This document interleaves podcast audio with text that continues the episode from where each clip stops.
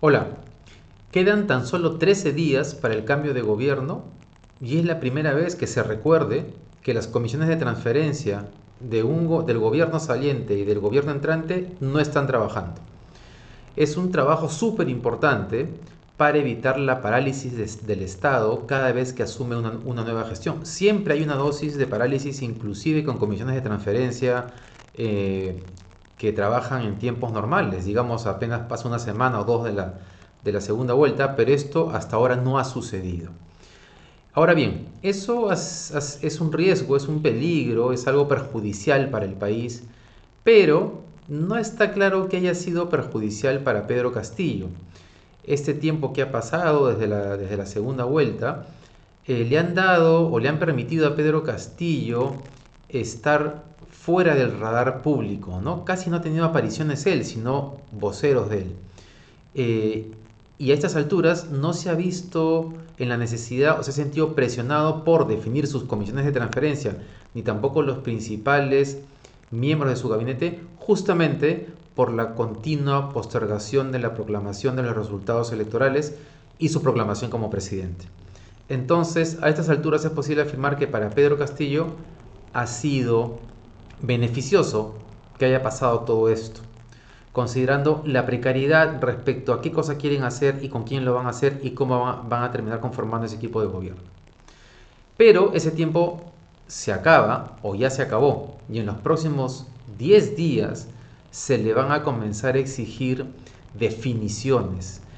Y ahí vamos a ver si es que Pedro Castillo efectivamente ha aprovechado este tiempo para aclarar algunas ideas y para tomar algunas definiciones que son súper importantes y que pueden perfilar eh, el tipo de gobierno que vamos a tener. Queremos mencionar solamente cuatro puntos que esperamos que este tiempo haya podido eh, ayudar a Castillo a aclarar. Uno es si es que ha logrado tomar conciencia del tamaño del monstruo, el aparato público que está a punto, eh, sobre el que está a punto de, hacerse cargo.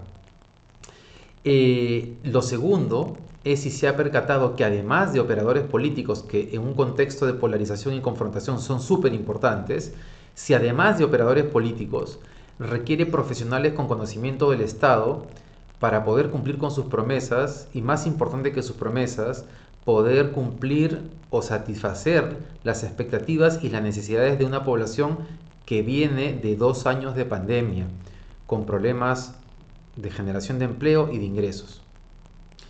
Lo tercero, Pedro Castillo sigue hablando de la Asamblea Constituyente. No queremos hablar en este momento sobre la conveniencia o no. Lo que sí nos llama la atención es que la constituyente y la, constitución aparezcan como, como, por delante en la lista de prioridades cuando la población tiene otras expectativas y demandas en este momento. Entonces, la pregunta para Pedro Castillo, una pregunta importante, es si es que este tiempo le ha permitido darse cuenta que incluso su aspiración de una constituyente no se concretará si primero no logra tener un gobierno con capacidad de hacerse cargo del Estado y cumplir con las expectativas esenciales de la, población, que son salud, educación, seguridad y empleo, y un tema muy importante en este momento sobre el cual van a venir las preguntas rápidamente.